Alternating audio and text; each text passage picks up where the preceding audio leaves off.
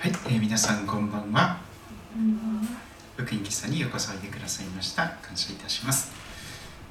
えーだいぶ寒くなってきましたが、えー皆さん体調が守られますようにとお祈りいたします。えー今日も賛美をして始めていきたいと思いますが、最初に教会福音賛美歌331番、私たちのこの口は、えーリラというグループの、えー持ち歌ですね。これを歌っていきましょう。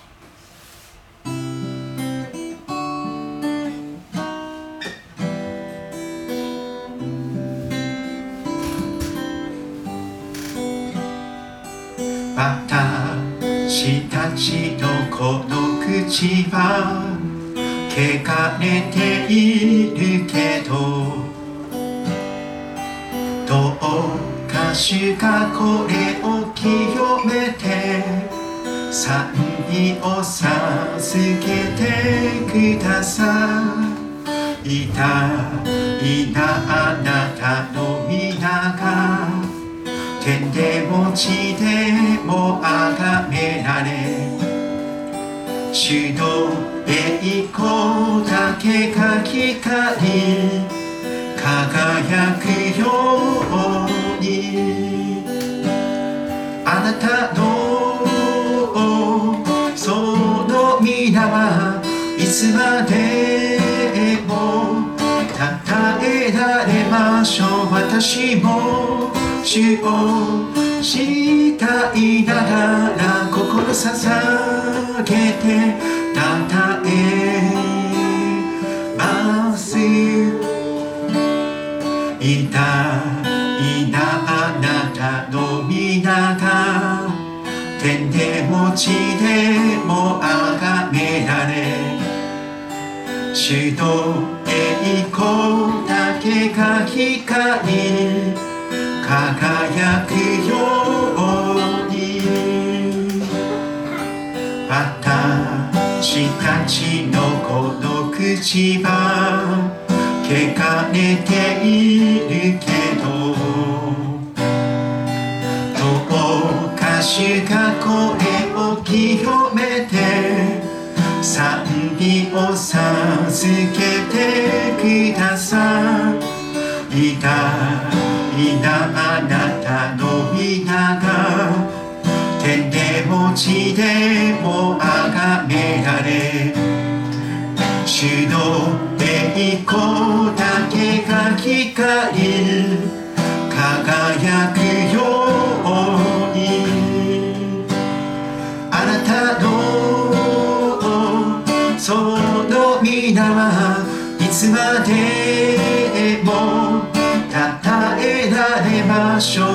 私も主をしたいながら心捧げて称え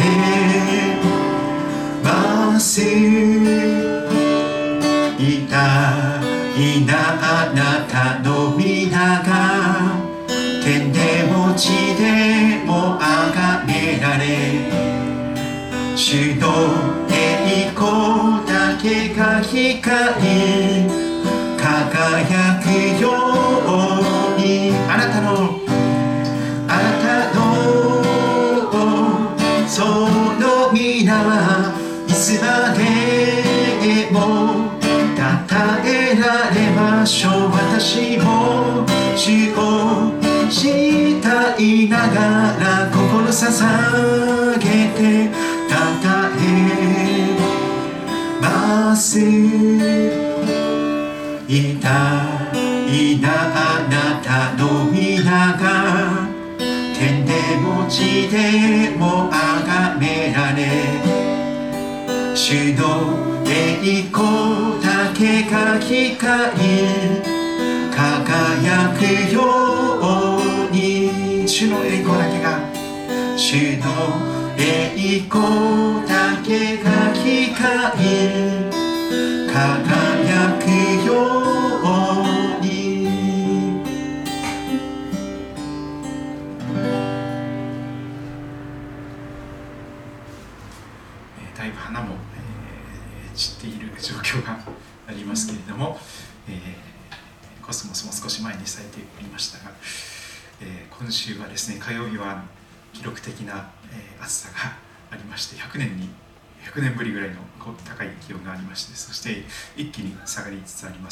週になると、えー、あの10度を切ってですね、えー、最低気温5度とか4度という予報がこの地域もありますが、えー、気候が急激に変化する中で、え主の守りを祈っていけたらと思っております、え花もこれを歌っていきましょう。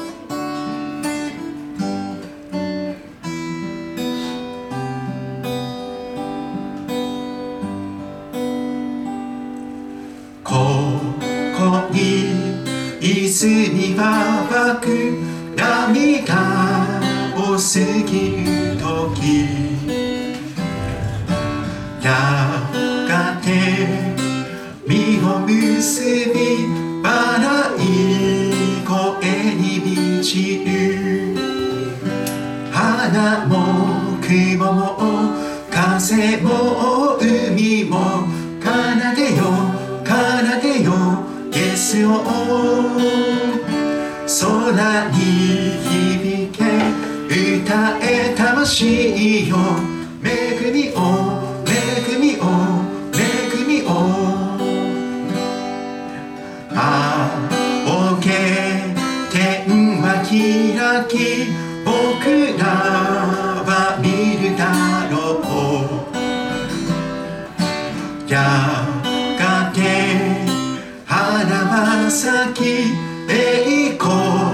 の主が来られる花も雲も風も海も奏でよ奏でよイエスを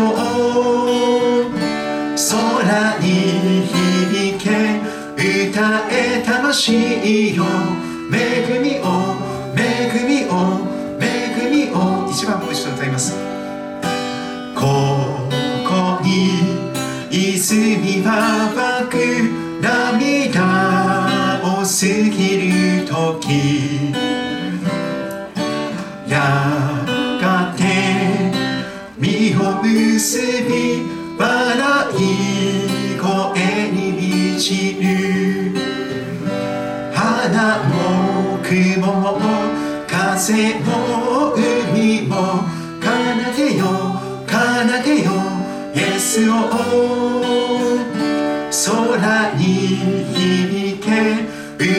え魂よ。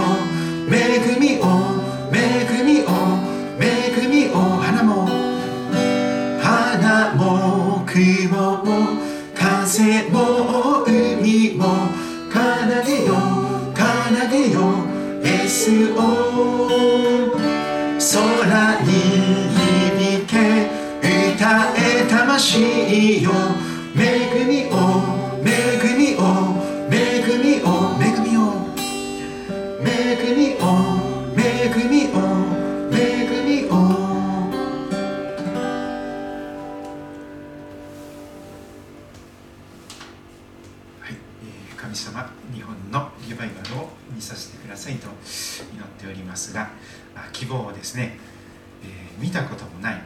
聞いたこともない、え、1年に12名も洗礼が洗礼者が与えられるなんてそんな最近の教会日本のキリスト教会にありえないでしょうみたいなことがあるかもしれないんですけども私たちは大風呂敷を広げております、えー、イエス様に期待をして、えー、この1年ですね、えー、少なくとも12名の方を神様の洗礼者として与えてくださいと祈っております。昨日ですねあのジーザス・レボリューションという映画を見たんですけどもあのアメリカのですねカルバリーチャペルの歴史ですね。そしてあのヒッピーたちが次々と教会に受け入れられて、えー、そして南カリフォルニアのビーチでですねいっぺんに何百人何千人何万人という人たちが次々と洗礼を受けていったんです。アメリカの霊的覚醒の歴史はですね今はかなり右肩下がりになっています、えー、アメリカもですね祈らないといけません。多くの分断がありましていろんなことでねあのクリスチャン同士が裁き合ってですね分裂し合ってそして力をなくしています。それもサタンの思うつぼの状態ですけど 教会で裁き合いがなされて愛がなくなっていくとですねもうこんな教会にいたくないっていう形で離れていく方が増えていきますしそんなところに新しい人が来てもですね二度と来たくないっていうことになるんですよね。でも主は今も生きておられます。見たこともない聞いたこともない想像したこともないような思いをはるかに超える豊かな恵みを私のために皆さんのために用意してくださっていると信じます、えそれにまとわりつく疑いがあるわけですね。やっぱりイエス様にぐらい乗ってもこのことに関しては無理じゃないのか。頑固すぎるあの人。ちょっと無理かもしれないとなんかまとわりつく疑いが出てくるかもしれません。でも期待しましょうイエス様だけに。この希望はスポーに終わらない天につながる永遠の喜び。我が魂よです絶望などするな。絶望というのは不信仰の一番のですね現れになりますがもはや神様に一切期待しませんという ことになりますけれども我が魂を絶望などするな。全ての望み主にあると歌っていけたらと思っております。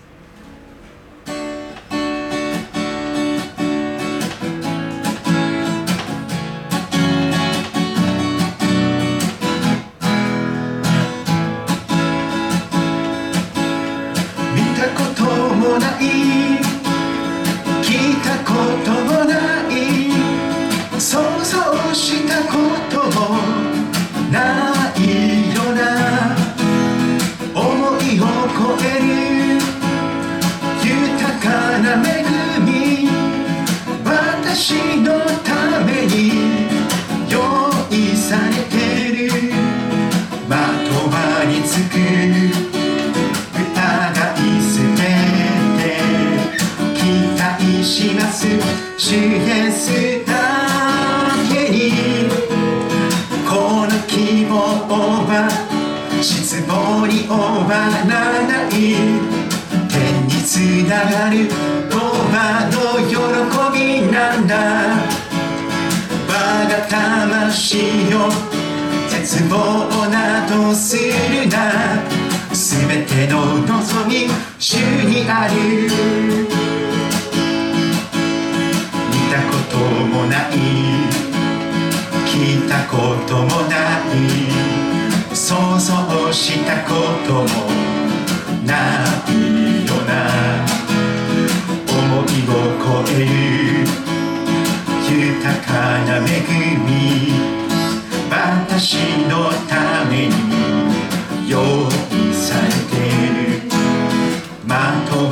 つく疑い捨てて期待します。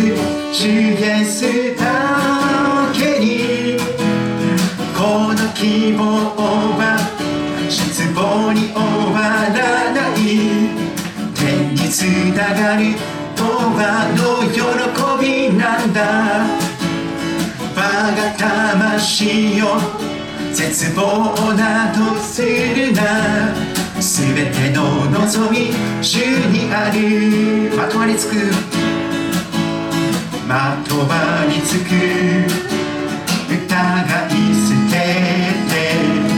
期待します。主イエスだけに。この希望は失望に終わらない。がるとはの喜びなんだ。我が魂よ絶望などするな。全ての望み主にある。この希望はこの希望は失望に終わらない。天につながる永遠の喜びなんだ。魂よ絶望などするな。す全ての望み主にある。全ての全ての望み主にある。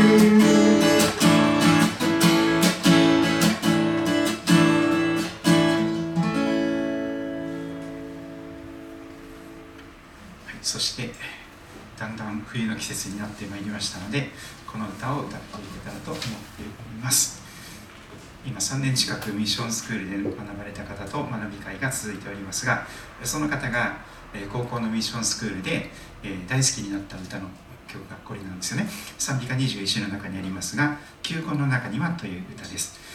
歌詞がとても力強くて特に一番最最後の3番目の「命の終わりは命の始め死は終わりではないんだむしろ命の始まりなんだ新しく生まれることももちろんそうですし、えー、神様のやって全てのマイナスがプラスに、えー、益になる、えー、そしてその時を待ち望みつつ、えただ主に信頼して、えー、やっていけたらと思っております。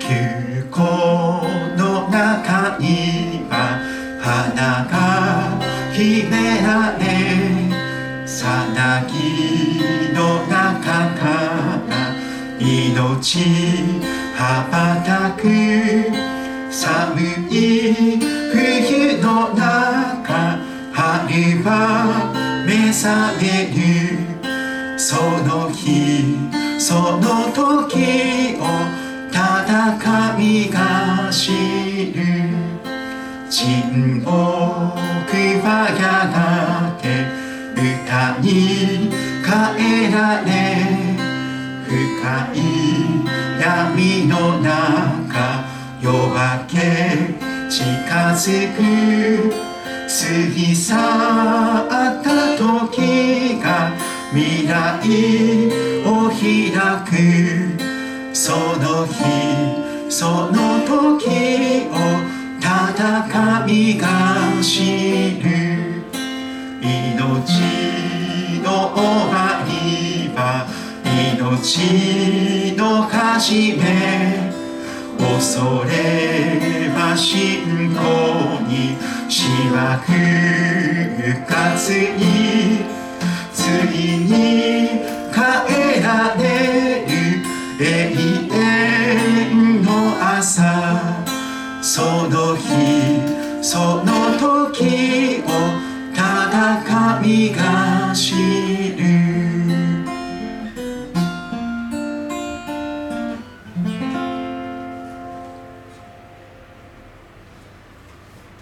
ゴスペルメッセージを今日交わっていきたいと思います。ますが最初に短く祈ります。天のお父様あんなに暑かった夏が過ぎ去りそして今は暖房を必要とするような寒さになりつつあります。心と体の健康を主が守ってください。またいよいよあと2ヶ月弱するとクリスマスの喜びの季節が近づいております。どうぞ神様私たちがいよいよ信仰から信仰へと喜びから喜びへと神様私たちを持ち運んでくださいますようによろしくお願いいたします。傷んだ足を折ることなくくすぶる闘心を消すことのないお優しい主イエス・キリストの名前によってお祈りいたします。アーメン。主の教え御言葉と言われますが聖書の、教えですね。主の教えを喜びとする。そしてその主の教え御言葉を昼も夜も口ずさむ。その人こそ流れのほとりに植えられた木と例えられてすウルトレの流れのほとりに皆様が植えられているかと思います。将来素晴らしい将来が約束されています。3つのことが約束されています。時が来ると実を結ぶことができる。時が来ると実を結ぶ。その葉は枯れずこれが2つ目です。もみの木のようにクリスマスツリーのように青々しいつも青々とした緑を蓄えているエバーグリーン。それは永遠の命を表すものです。外なる人が衰えても内なる人は日々新たにされていくというそのみずみずしさフレッシュさです。そして3つ目そのなすことは全て栄えるとまで約束されています。条件がついておりません。いや条件といえば主の教えを喜びとする人。その人が願うことは御心に全て叶うことになりますのでやることなすことは全部裏目に出ない。水の上にまいたパンがやがて必ず無駄にならず何何らかの良い収穫をもたらしていく。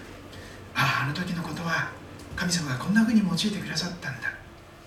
皆さんの趣味や興味関心でさえも遊びの分野におきましてもそのなすことは全て栄えるということが約束されているかと思います。それですからこれだけは覚えておきたい聖書の言葉100を今日も味わっていけたらと思います。人生の旅を聖書とともに、えーなエフェクトを省略しましたのでそのまま今日は見ていきたいと思います。一つ目は漱石の一章一節でした。初めに神が天と地を創造された。二つ目はヨハネの福音書の一章一節に問いました。初めに言葉があった。言葉は神と共にあった。言葉は神であった。イエス様はクリスマスの前から天地が作られる前から父なる神様と共におられた神様の言葉です。そしてその神の御言葉であるイエス様がクリスマスに人間になってくださった。受肉と言いますがヨハネの福音書1章14節が短くクリスマスを語ります。言葉は人となって神の言葉が神ご自身が人間となって肉体となって私たちの間に住まわれた。宇宙全体に響き渡るような衝撃な出来事であります。でも優しい小さな赤ちゃんとしてイエス様はそのようにこの地に降りてきてくださいました。でもその方は神ご自身が人となられた方なのです。神の言葉は人間となって肉体となって私たちの間に住まわれた。私たちはこの方イエス様の栄光を見た。父の身元から来られた独り子としての栄光。イエス様はたった一人の神の愛する一人息子です。その栄光。この方イエス様は恵みと誠グレイスとトゥルースに満ちておられたと聖書は語ります。そしてヨハネの福音書3章16節。聖書全体をまとめるとこれになりますと言われるあの御言葉です。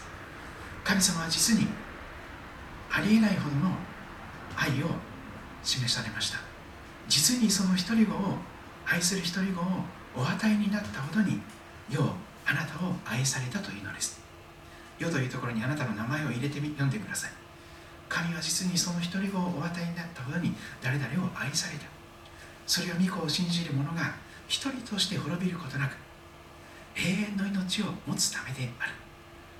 聖書のテーマ永遠の命がはっきりと紹介されています。それは信じる者に与えられる。信じる者が誰でも持つことができる命であります。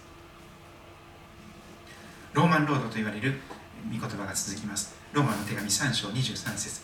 すべての人は罪を犯して神の栄光を受けることができず。そのままでは天国に入れない。罪の報酬は死です。しかし神の賜物は私たちの主キリストイエスにある永遠の命です。永遠の命は神様からのプレゼントですよ。ギフトですよ。賜物ですよ。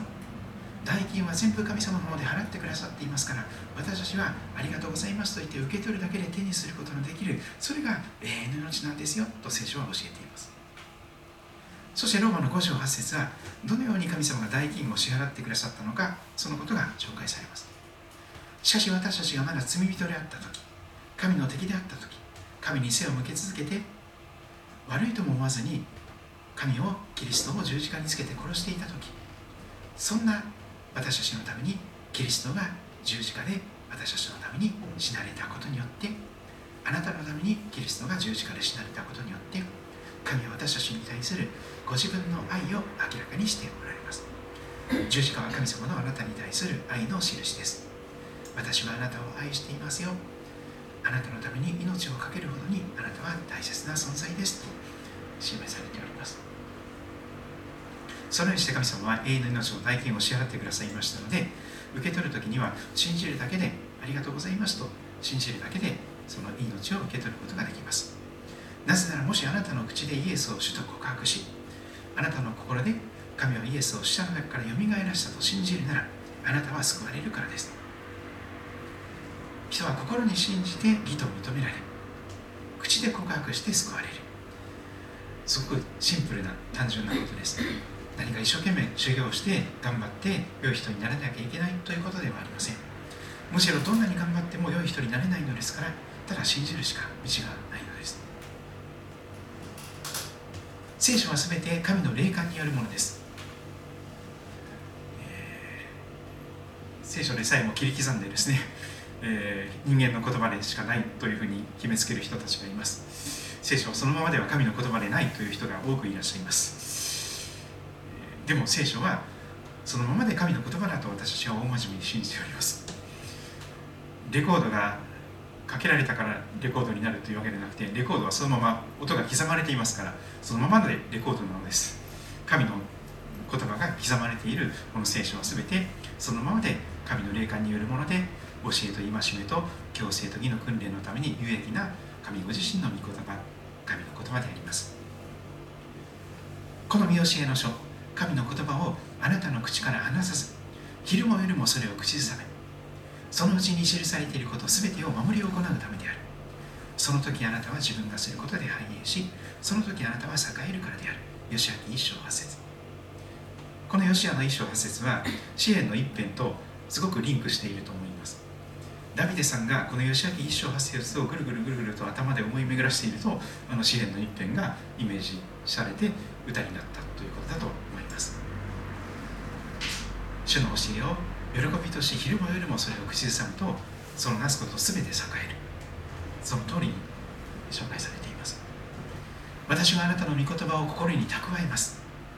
お金以上に心に御言葉を蓄えます。いろんな有名な人の言葉とかですね。なんか支えになる言葉励まされる言葉いろいろありますけども。でも何よりも神の御言葉を聖書の御言葉を神の御言葉として心に蓄えていきます。それが私たちを罪から解放していきます。あなたの前に罪あるものとならないために。私が今日あなたに命じるこれらの言葉を心に留めなさい。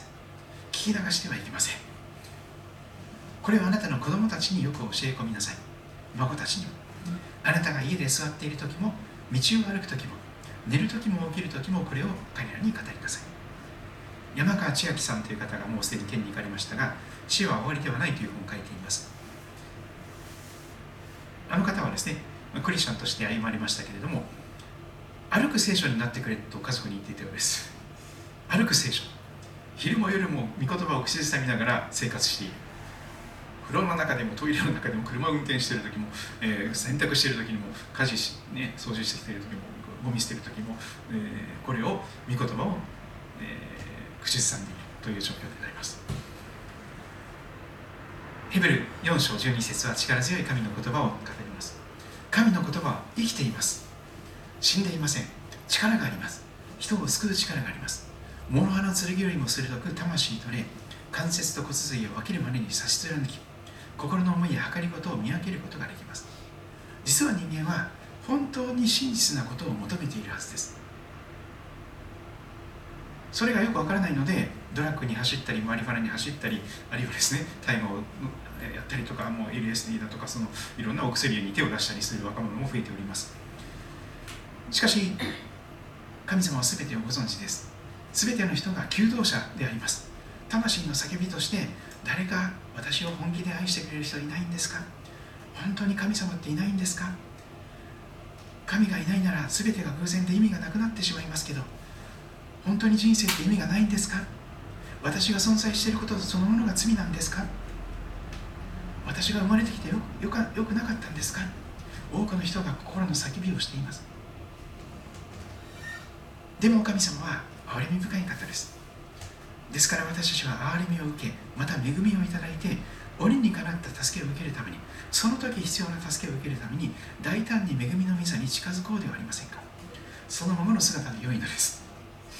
本当にそのままの姿で神様助けてくださいって言って、えー、神様に元に向きを変えてですね一歩近づこうとすると神様の方で近寄って走り寄って抱きしめてくださるそのことが聖書に書かれています。その時必要な助けを受けることができます。何事でも神の御心に従って願うならあなたが生き生きと生きること元気になることを神様は切に願っています。それが御心です。人生を楽しむことが御心何事でも神の御心に従って願うなら神は聞いてください。せっかく生まれてきたんですから生まれてきてよかったと言える人生にしてください。これは御心にかなった祈りです。あのトラさんのようにですね。生まれてきて何のために生まれてきたのか生まれてきてよかったって言えることがその体験をするためにこそ生まれてきた。それが御心ですね。神の御心に従って願うなら神は聞いてくださいます。100%聞いてください。これこそ神に対して私たちが抱いている確信です。私たちが願うことは何でも神様が確かに100%聞いてくださると分かるなら私たちが神に願い求めたことをすでに手にしている。すでに与えてくださったことを感謝しますと信仰によって先取りすることもできる。という驚くべき言葉が書かれています。その証とは神は私たちに永遠の命を与えてくださったということ。過去完了形です。そしてその命永遠の命が御子イエス様のうちにあるということです。皆さんは御子イエス様を持っていらっしゃいますか？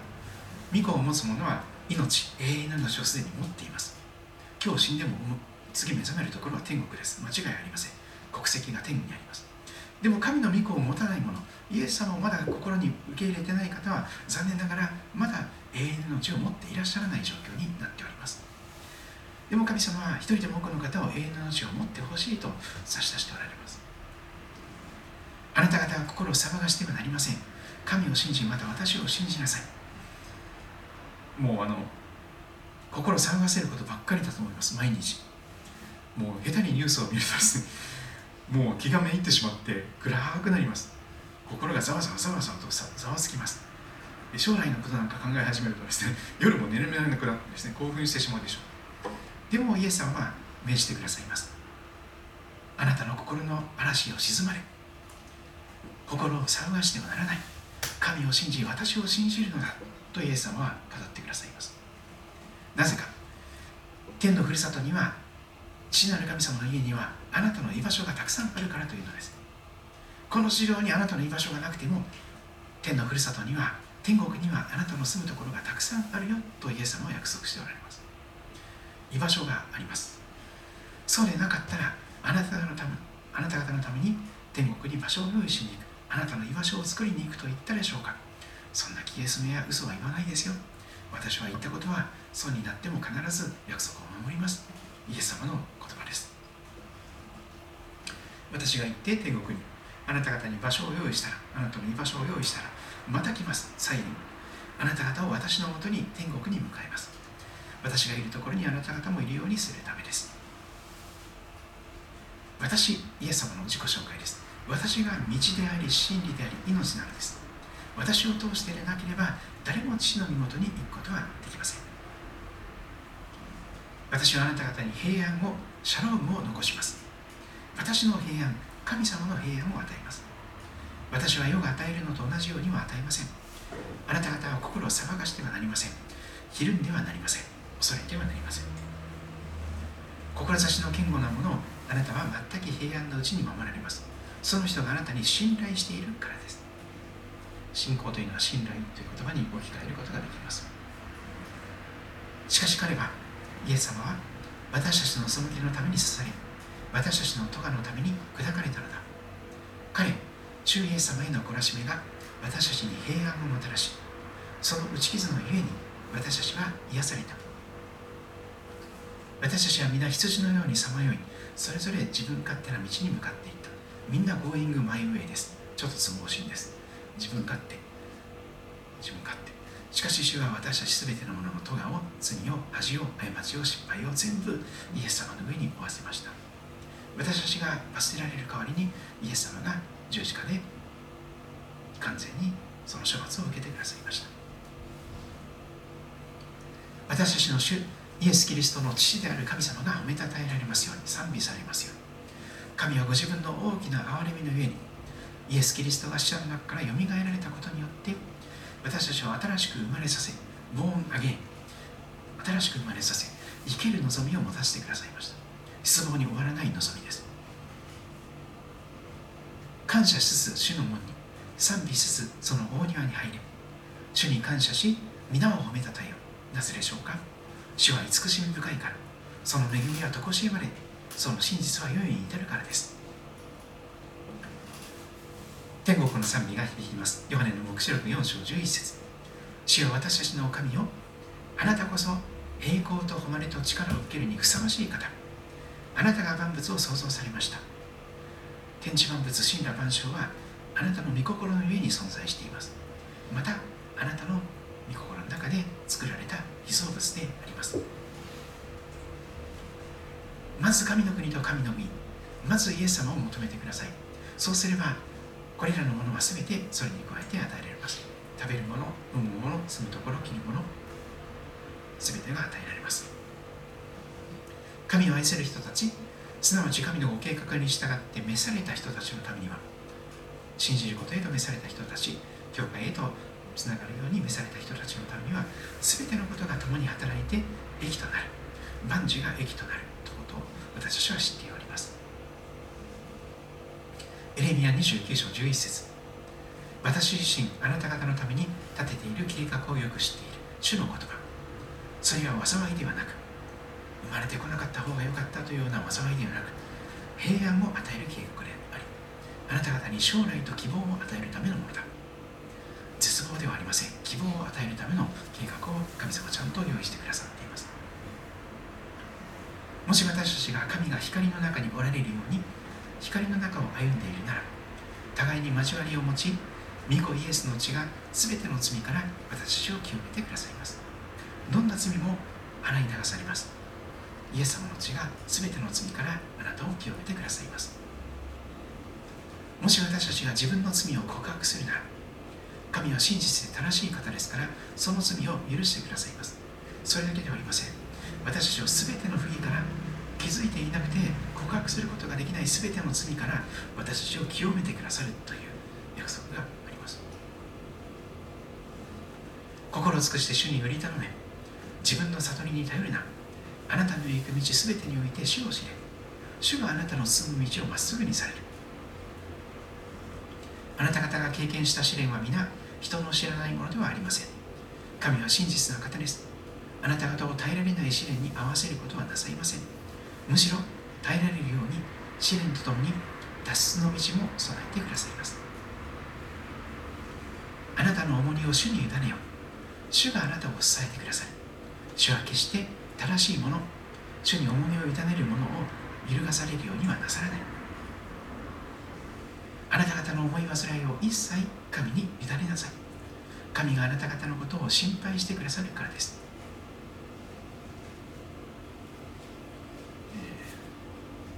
最近こんな素敵な聖書の言葉と素敵な絵をイラストが描いたものをいただいておりますが、えー、北アキスの浜田進先生がですね、えー、福音中の信徒の絵が得意な方と協力して素敵な聖書の御言葉作っています。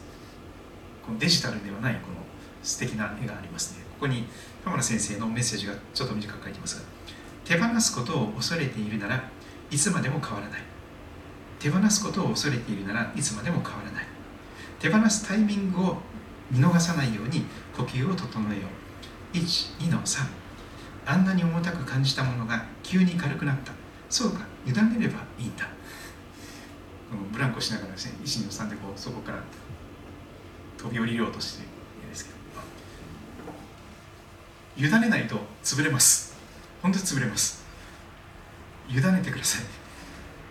そうすると神様が心配してくださるというほどの憐れみが書かれていますのでぜひこれを実践してくださればと思います。私の名で呼ばれている私の民が自らへりくだり祈りを捧げひざまずいて祈りを捧げ私の顔を慕い求めてその悪の道から立ち返るなら私は親しく天から聞いて彼らの罪を許し彼らの地を癒す。歴代史第に7章14節。実は今イスラエルと世界中のイスラエルの人たちにこの言葉が発信されています。ハマスの攻撃を受けてから壮絶な戦闘が続いていますがこの国家レベルで祈祷日を設けていくということでそしてその標語聖句となる言葉がこの歴代史第の7章14節なんです。イスラエル全国民に対してこれが叫ばれています。今世界中のユダヤ人に対してこれを実践しなさい。覚えてこれをひたすらやるんだってイスラエルは叫んでいます。私の名で呼ばれている私の民が自らへりくだり祈りを捧げ私の顔を慕い求めてその悪の道から立ち返るなら私は親しく天から聞いて彼らの罪を許し彼らの血を癒す。これはクリスチャンもこの御言葉を実践する必要があります。これをしていく時にこそリバイバルが起こると言われています。あらゆるリバイバルはこの御言葉を実践した人から始まっていくと言われております。ひざまずいて祈るのです。へりくらって。ローマの12章1節。ですから兄弟たち私は神の憐れみによってあなた方に進めます。あなた方の体を神に喜ばれる。聖なる生きた捧げ物として捧げなさい。それこそあなた方にふさわしい礼拝です。この世と調子を合わせてはいけません。むしろ心を新たにすることで自分を変えていただきなさい。変えていただきなさい。そうすれば神の御心は何かすなわち何が良いことで神に喜ばれ完全であるのかを見分けるようになります。識別力を身につけることができます。何が神様に喜ばれる礼拝なのか何が御心なのか何が私にとって最善なのかそれを見分けて選び取ることができます。勤勉で怠らず霊に燃え主に使いなさい。望みを抱いて喜び苦難に耐えひたすら祈りなさい。自分に関することについてはできる限り全ての人と平和を保ちなさい。一人一人嫌々ながらでなく強いられてでもなく心で決めた通りにしなさい。神を喜んで与える人を愛してくださいます。ある人たちの習慣に倣って自分たちの集まりをやめたりせずむしろ励まし合いましょう。今のどこの教会でもですねコロナの後3分の2ぐらいまで礼拝が戻っているかもしれませんがあと3分の1の人がやっぱり距離を置いて来なくなってるんですよね。オンラインになってます。わかります？コロナも流行っていますしインフルエンザも流行っていますから、えー、下手に集まるとですね 怖いっていうのは分かります。でも聖書は語っています。むしろ励まし合いましょう。本当に励まし合うためには実際に会うしかないんです。オンラインでは無理です。オンラインで元気ですかとか言ってますが当たり障りのないあの作り笑いをするしかない状態になりますから。元気ですよって言ってなんか一生懸命作り笑いするだけのなんか装うことしかできませんから。実際に会うとですねもうボロが出ますよね。本当に疲れてるんだ。本当にもう疲れ果てている。本当に悩んでるんだ。それが分かりますよね。それをお互いに覚えて励まし合う必要があります。その日がイエス様の再臨が近づいていることが分かっているのですからますます励もうではありませんか？死を恐れることは知識の始め愚か者は知恵と訓戒を下げずむ柔らかな答えは憤りを鎮め激しい言葉は怒りを煽る。また葡萄酒によってはいけません。そこには宝刀があるからです。そこには本当の幸せがないからです。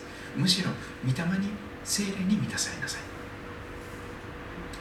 詩と賛美と霊の歌を持って互いに語り合い主に向かって心から賛美し歌いなさいいつでも全てのことについて私たちの主イエス・キリストの名によって父である神に感謝しなさいキリストを恐れて互いに従い合いなさいしかし御霊の実は愛喜び平安寛容親切善意誠実乳和自制ですこのようなものに反対する立法はありません。これは主が設けられた日日々これ口実毎日がそうです。この日を楽しみ喜びましょう。いつも主にあって喜びなさい。もう一度言います喜びなさい。そうです。喜ぶことは主の御心です。人生を喜ぶ楽しむために神様は作ってくださって生かしてくださっております。あなた方の寛容な心が全ての人に知られるようにしなさい。主は近いのです。再臨の死も近いですが主は皆さんの心の中におられます。一番近いです。寄り添う以上の近さです。うちに住んでおられますから。そんなに近い主はおられません。何も思い煩わないであらゆる場合に感謝を持って捧げる祈りと願いによってあなた方の願い事を神に知っていただきなさい。そうすれば全ての理解を超えた神の平安があなた方の心と思いをキリストイエスにあって守ってくれます。私の兄弟たち姉妹たちさまざまな試練に遭う時はいつでもこの上もない喜びと思いなさい。聖書はいつもひっくり返るようなことを言います。ええーあなた方が知っている通り信仰が試されると忍耐が生まれます。その忍耐を完全に働かせなさい。そうすればあなた方は何一つ欠けたところのない成熟した完全なものとなります。信仰の大人になります。キリストの御岳にまで達する。あなた方のうちに知恵に欠けている人がいるならその人は誰にでも惜しみなく咎めることなく与えてくださる神に求めなさい。そうすれば与えられます。いつも喜んでいなさい。絶えず祈りなさい。全てのことにおいて感謝しなさい。これがキリストイエスにあって神があなた方に望んでおられることです。この恵みのゆえにあなた方は信仰によって救われたのです。それはあなた方から出たことではなく神の賜物です。行いによるのではありません。誰も誇ることのないためです。天国には自慢話は一切ありません。実に私たちは神の作品であって良い行いをするためにキリストイエスにあって作られたのです。神は私たちが良い行い歩むようにその良い行いをあらかじめ備えてくださいました。良い行いをするためにこそ救われております。私はキリストと共に十字架につけられました。もはや私が生きているのではなくキリストが私のうちに生きておられるのです。今私が肉において生きている命は私を愛し私のためにご自分を与えてくださった神の御子に対する信仰によるのです。キリストの平和があなた方の心を支配するようにしなさい。そのためにあなた方を召されて一つの体となったのです。また感謝の心を持つ人になりなさい。キリストの言葉があなた方のうちに豊かに住むようにしなさい。知恵を尽くして互いに教え忠告し合い使徒賛美と霊の歌により感謝を持って心から主に向かって歌いなさい。言葉であれ行いであれ何かをするときには主イエスによって父なる神に感謝し全てを主イエスの名において行いなさい。私は福音を恥としません。福音はユダヤ人をはじめギリシャ人にも信じる全ての人に救いをもたらす神の力です。世界宣教とユダヤ人宣教この2つが祈る必要があります。福音には神の義が掲示されていて信仰に始まり信仰に進ませるからです。義人は信仰によって生きる。行いによって生きるのではない。と書いてある通りです。心に恐れを覚える日私はあなたに信頼します。平安のうちに私は身を横たえすぐ眠りにつきます。主よただあなただけが安らかに私を住まわせてくださいます。信仰がなければ神に喜ばれることはできません。神に近づく者は神がおられることと神がご自分を求める者には報いてくださる方であることを信じなければならないのです。イエスは近づいてきて彼らにこう言われた。私には天においても地においても全ての権威が与えられています。ですからあなた方は言ってあらゆる国の人々を弟子としなさい。父子精霊の名において彼らにバプテスマを授け私があなた方に命じておいた全てのことを守るように教えなさい。見よ私は世の終わりまでいつもあなた方と共にいます。しかし精霊があなた方の上に臨む時あなた方は力を受けます。そしてエルサレムユデヤとサマリアの全土さらに地の果てまで私の証人となります。主は私の羊飼い私は乏しいことがありません。主は私を緑の牧場にふさせ憩いの右輪に伴われます。主は私の魂を生き返らせ皆のゆえに私を義の道に導かれます。たとえ死の影の谷を歩むとしても私は災いを恐れません。なぜならあなたが共におられますから。あなたの無知とあなたの杖それが私の慰めです。私の敵をよそにあなたは私の前に食卓を整え頭に香油を注いでくださいます。私の杯は溢れています。誠に私の命の日の限り慈しみと恵みが私を追ってくるでしょう。私はいつまでも主の家に住まいます。一人の緑子が私たちのために生まれる。一人の男の子が私たちに与えられる。主権はその肩にありその名は不思議な助言者力ある神永遠の父平和の君と呼ばれる。今日見言葉をやってみました。その94です。はい、えー、まだ少し時間があります。その94アルファとオメガキリストの初輪と再臨ということでその初輪初めのクリスマスのこと最初に来てくださったメシアキリストのことを覚えておりますが今日から3回でルカの福音書の2章の10節11節12節を味わっていくことになります。まさに先取りしてクリスマスを味わうことになります。聖書をお持ちの方はルカの福音書2章10節を開いてみてください。ルカというお医者さんが聖書の中で唯一聖書を書いた違法人と言われますがほとんど他の全てはユダヤ人が書き記した神の言葉です。ルカさんだけが違法人でお医者さんでそして聖ルカ病院のルカさんになっております。お医者さんでパウロ先生と一緒に世界の世界宣教をした人があります。でルカの福音書だけが続編が続きがあります。他のマタイさん、マルコさん、ヨハネさんが書いた福音書は続きはありません。でもルカの福音書だけルカの福音書が上巻で下巻が使徒の働きになります。ルカの福音書と使徒の働きはセットになっています。2冊で1つです。完結します。ルカの福音書だけだと前半しか完結しません。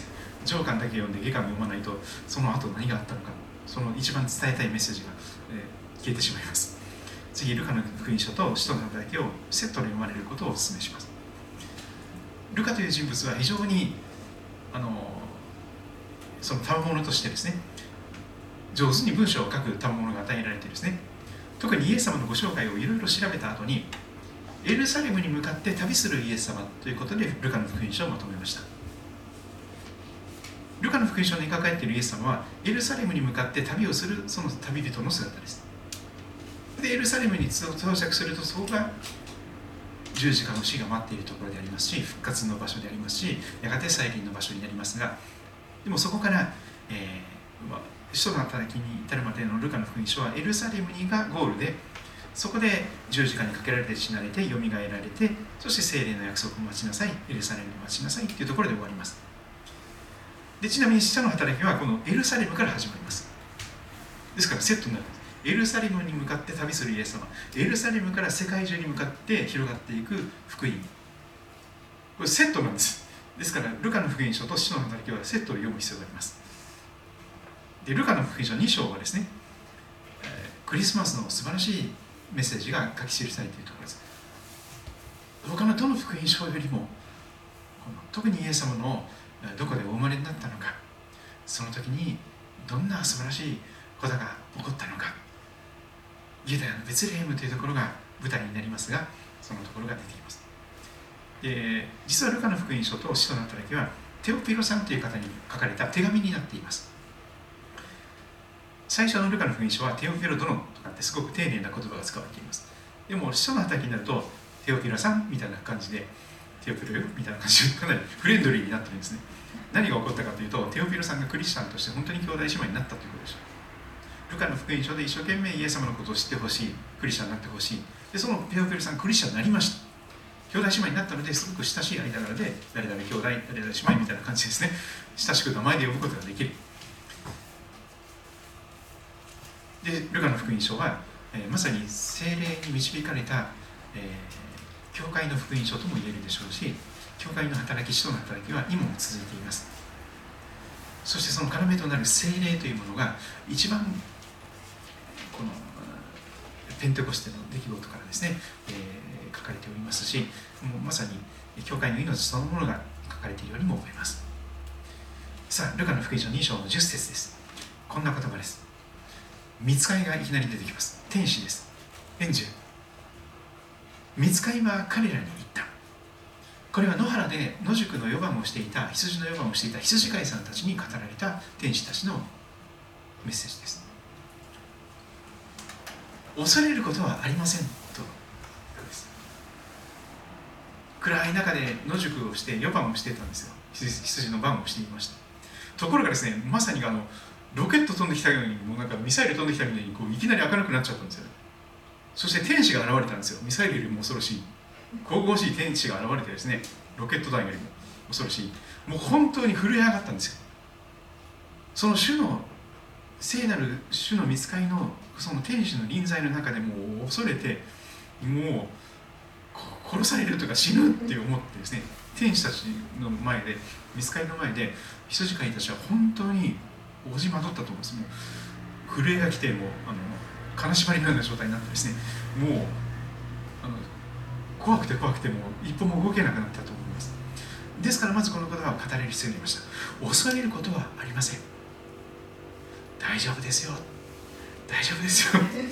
怖がらなくても大丈夫ですよ。と怖がりの私たちにまず聖書は恐れるなという言葉をいつも語ります。なぜかというと私はすぐに恐れてビクビクビクビクしてしまうんですよね。触らぬ神にたたりなしなんか神様に裁かれる人に来たんじゃないか。ああ再臨の主が来られてるかもしれない。怖いわ。私裁かれちゃうかもしれない。うわ私あんなこともしたしこんなこともしたし全然ちゃんとしたクリスチャンじゃないしもうどうしましょうみたいな。恐れます。でも大丈夫です。恐れることはありません。見なさい。私はこの民全体に与えられる。大きな喜びを告げ知らせます。ルカの福音書2章の10節はそのところで終わります。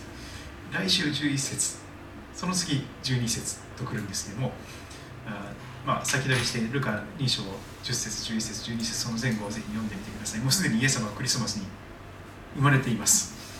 で生まれた後にですねその野原で羊飼いの人たちにですね天使たちが現れてえそしてこのこのことが語られています。恐れることはありません。見なさい私はこの民全体に与えられる大きな喜びを告げ知らせます。世界のために全ての民族に全体に与えられる世界中の全ての国民に与えられる大きな喜びです。ユダヤ人だけではないんです。ユダヤ民族だけではありません。世界中の全ての民族全体に与えられる大きな喜びです。福音というのは喜びの知らせなんです。エヴァンゲリオンとかっていう 漫画とかアニメがあったりしますけどあるいは福音という意味ですね本当はもともとエヴァンゲリオンユーアンゲリオンそれが福音書の福音です。それは英語では good news と言われますが良い知らせです。でも good ではなくて best news と言った方がいいという人もいます。そうですね。 good でもなく better でもなく一番良いニュースです。 best news なんです。今までこんな素晴らしいニュースを聞いたことがない。もうそれを聞くともう踊り上がりたくなる。ダンスをしたくなる。大声で歌いたくなる。そういう走り回りたくなるそういう大きな喜びなんです。あのクリスマスの賛美の中でですね「あの諸人こぞりて」という歌がありますね。あれは英語では「Joy to the World」という歌です joy が喜び歓喜がこの世に来た喜びの知らせが来たんだどんなに悲しんでいる人も喜ぶことができるその喜びの知らせが来たよ皆さんの中には本当に悲しみの中に牛しがれて何の喜びもない人が増えているかもしれません。もう私のなんかいない方がいいんじゃないか。私がいてごめんなさいね。私もどっかに行きますから。もう悲しくて仕方がない。私の存在そのものがみんなを不幸にすると思っちゃったらもう悲しくて仕方がない。生まれてきてごめんなさいって言わなきゃいけないほどに悲しい人生ほど悲しい人生はありません。私の存在そのものがみんなを不幸にしている。そういうふうに思ってしまうほど悲しい人生はないと思います。でもそういう人にあなたは生きていて良い。あなたは生きなさい。あなたは生きていていいんだよ。死ななくてもいいんだよ。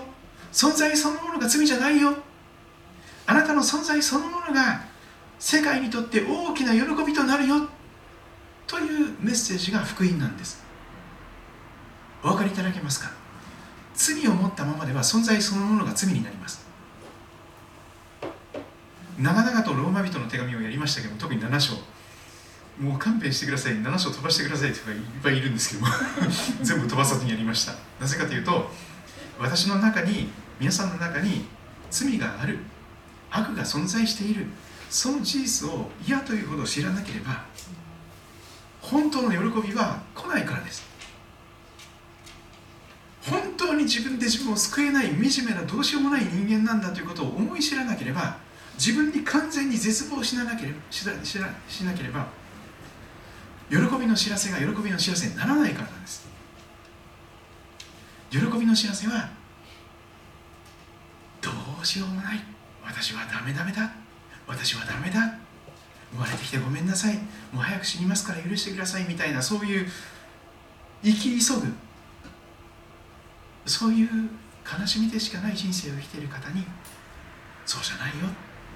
あなたは生きていていいんだよ。死ななくてもいいんだよ。という知らせなんです。早く死にたいという人に死んじゃいけないと言われてもですね何の助けにもならないそうです。自殺しちゃいけないとか言われてもですねそれ全何の助けにもなりません。余計に苦しくなるだけです。自殺は罪だとか言われたらですねもう本当に苦しくなるそうです。私自身もかつて早く死にたい病になっていましたからその言葉が何の助けにもならないということはよく知っています。死んじゃいけないよとかね。自分に自殺しちゃいけないよ。自死したらいけないよって言われてもそれ死にたくなった人は死にたいんですよ本当に。止められないんです。もうその闇に心が支配されてどんどんどんどんその死の方に引っ張られちゃうんですよ。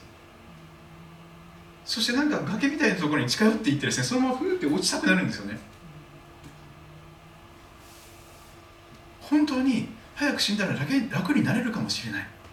私の存在そのものがみんなを不幸にするのであれば私なんかこの中から一刻も早くいなくなった方がいいと思っちゃうじゃないですか。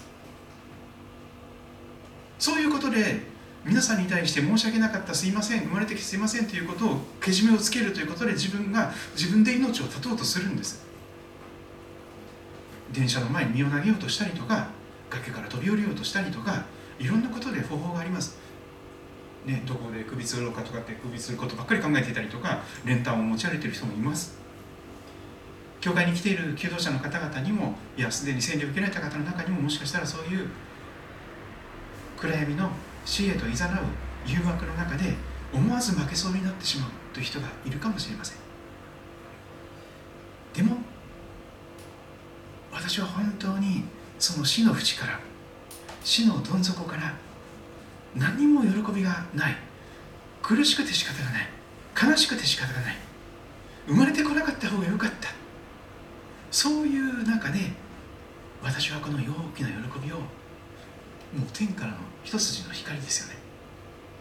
その光の言葉をぜひ、えー、今日一緒に皆さんと一緒に任したいしたいんですが旧約聖書のイザヤ書の 43, あ43章。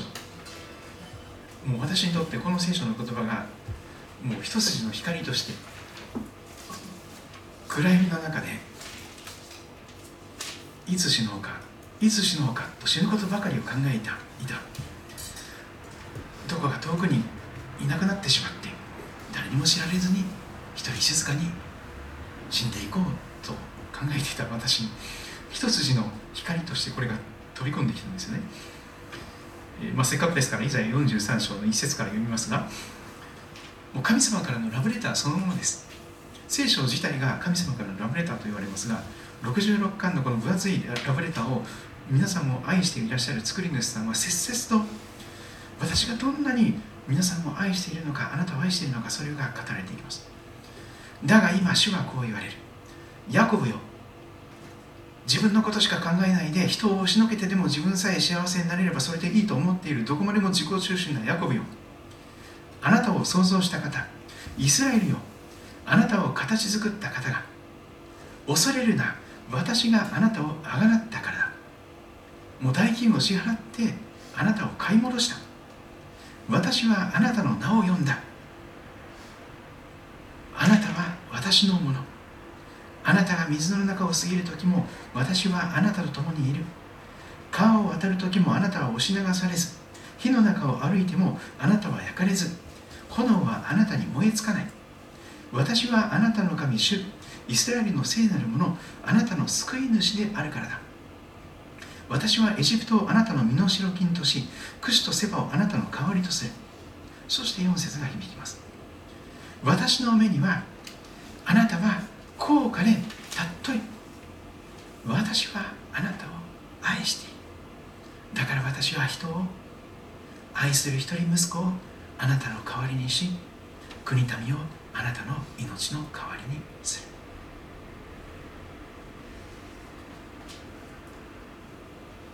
作り主さんだけが言える言葉です。あなたは生きていていいという言葉は人間は他の人間に言うことが許されていません。あなたは生きていていいということが言えるのは作り主さんだけです。作り主さんのものなんですからその方が許可してくださるならば誰に早く死ねと言われても生きていていいんです。お前の存在そのものが罪だって言われてもでもイエス様があなたに対して私の目にはあなたは高価で尊い私はあなたの存在そのものを喜びとして喜ぶ。私はあなたを愛しているというのです。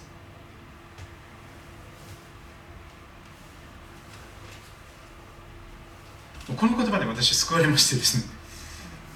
それから聖書を貪るように読み始めてそして一度も行ったことがなかったキリスト教会に行き始めてそしてなぜか今牧師さんもしてるんですけど。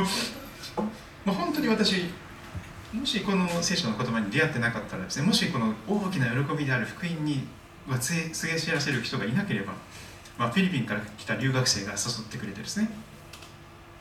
それでくどいぐらいに誘われてややっと教会に行ったんですけども。でも20年間生きていて20年間一度も私に福音を語ってくれる人いなかったんです。20年間一度も私を教会に誘ってくれる人がいなかったんですよ。そういう人が1億2000万いらっしゃると思います。もう教会の中に内向く思考になったクリスチャンが何十年信仰生活してもその周りにいる人たちに一切証しをしない。福音を伝えない。喜びの知らせなんか聞いたことありませんでした。その責任は誰に問われるでしょうか？私たちに問われるはずです。裁きはまず教会から始められると言われていますから。多く与えられたもの先に救われたものは責任が問われます。その救われた後の時間をその人生をどれだけ神を愛してどれだけ隣人のために使ってくれましたか？その大きな喜びをまず私たち自身が味わう必要があります。本当に私のようなどうしようもないダメダメ。救われてもなお自分のことしか考えることができない。自分のことだけで手一杯ですぐに喜びを失ってしまうような私。日々だらけの賭けだらけの私。でもその賭けの間から日々の間から主の大きな喜びの光が輝き出てくださる。土の器でしかないけれどもこんな私を通して神の喜びが皆さんにお伝えすることができる。こんなダメダメな私が救われたんですから皆さんぜひこのイエス様を信じてください。その時初めて教会は敷居の低いところになるかもしれません。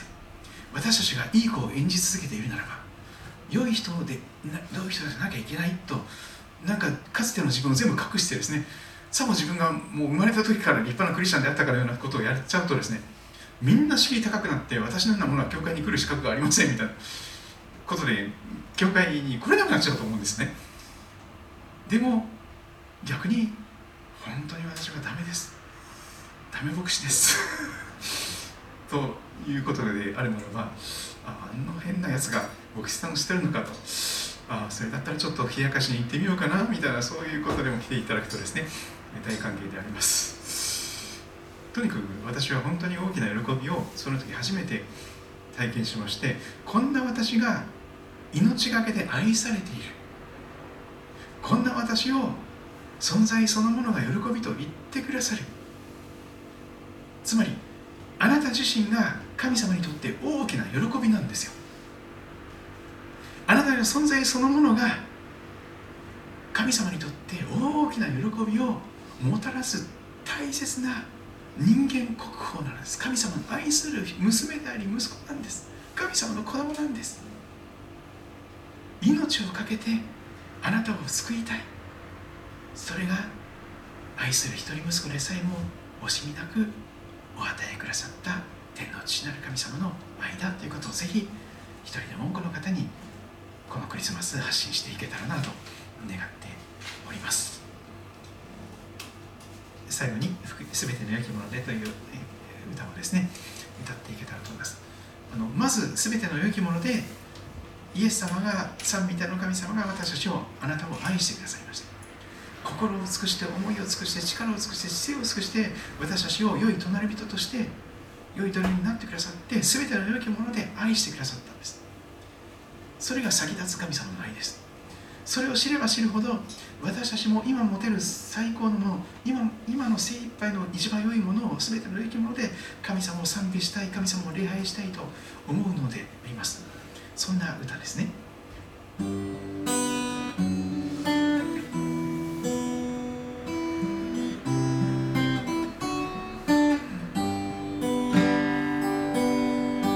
イエスを愛せよ。尽くして。金は私のために死なれた。イエス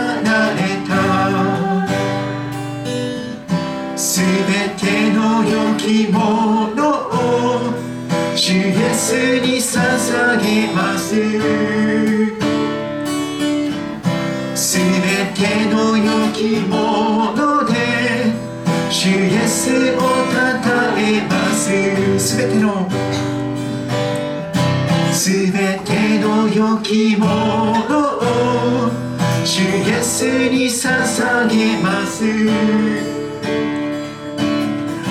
すべての良きもので主イエスをたたえます。主イエスを主イエスをたたえます。